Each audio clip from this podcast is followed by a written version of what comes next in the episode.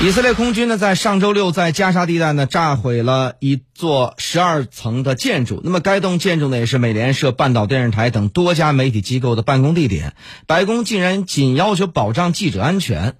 我们可以试着将自己呃置身其中啊。一位以色列的情报官打来电话说，告诉你说，正身处的大楼将在一个小时后被夷为平地，抓紧时间撤离。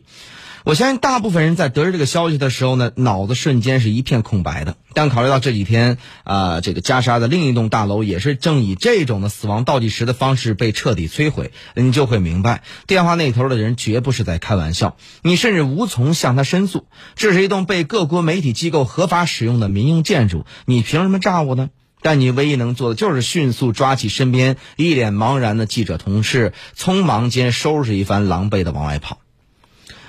那么我在美联社的报道当中看到这么一个细节啊，这栋建筑的业主在电话中请求以色列军方能否给各位匆忙逃出的记者十分钟的时间，返回屋内搬回昂贵的机器设备，但对方的语气冷漠且笃定，就像一个毫无感情的机器在对你发送死亡通知书。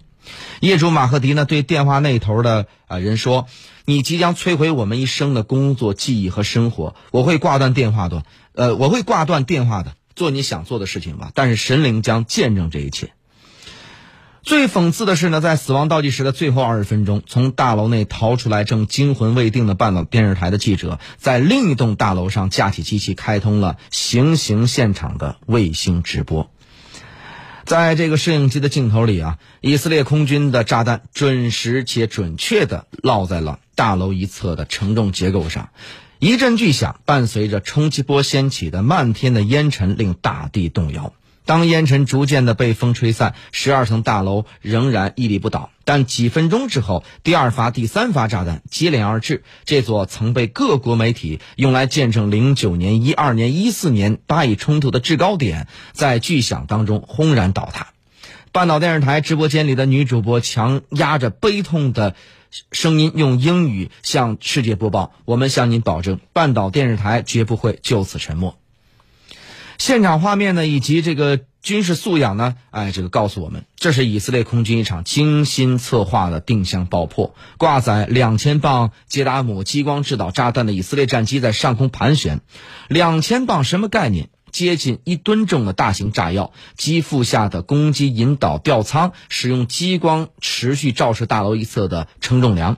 攻击时间到达后，第一发杰达姆被投下，命中目标后，战机并没有离开，而通过攻击吊舱观察打击效果。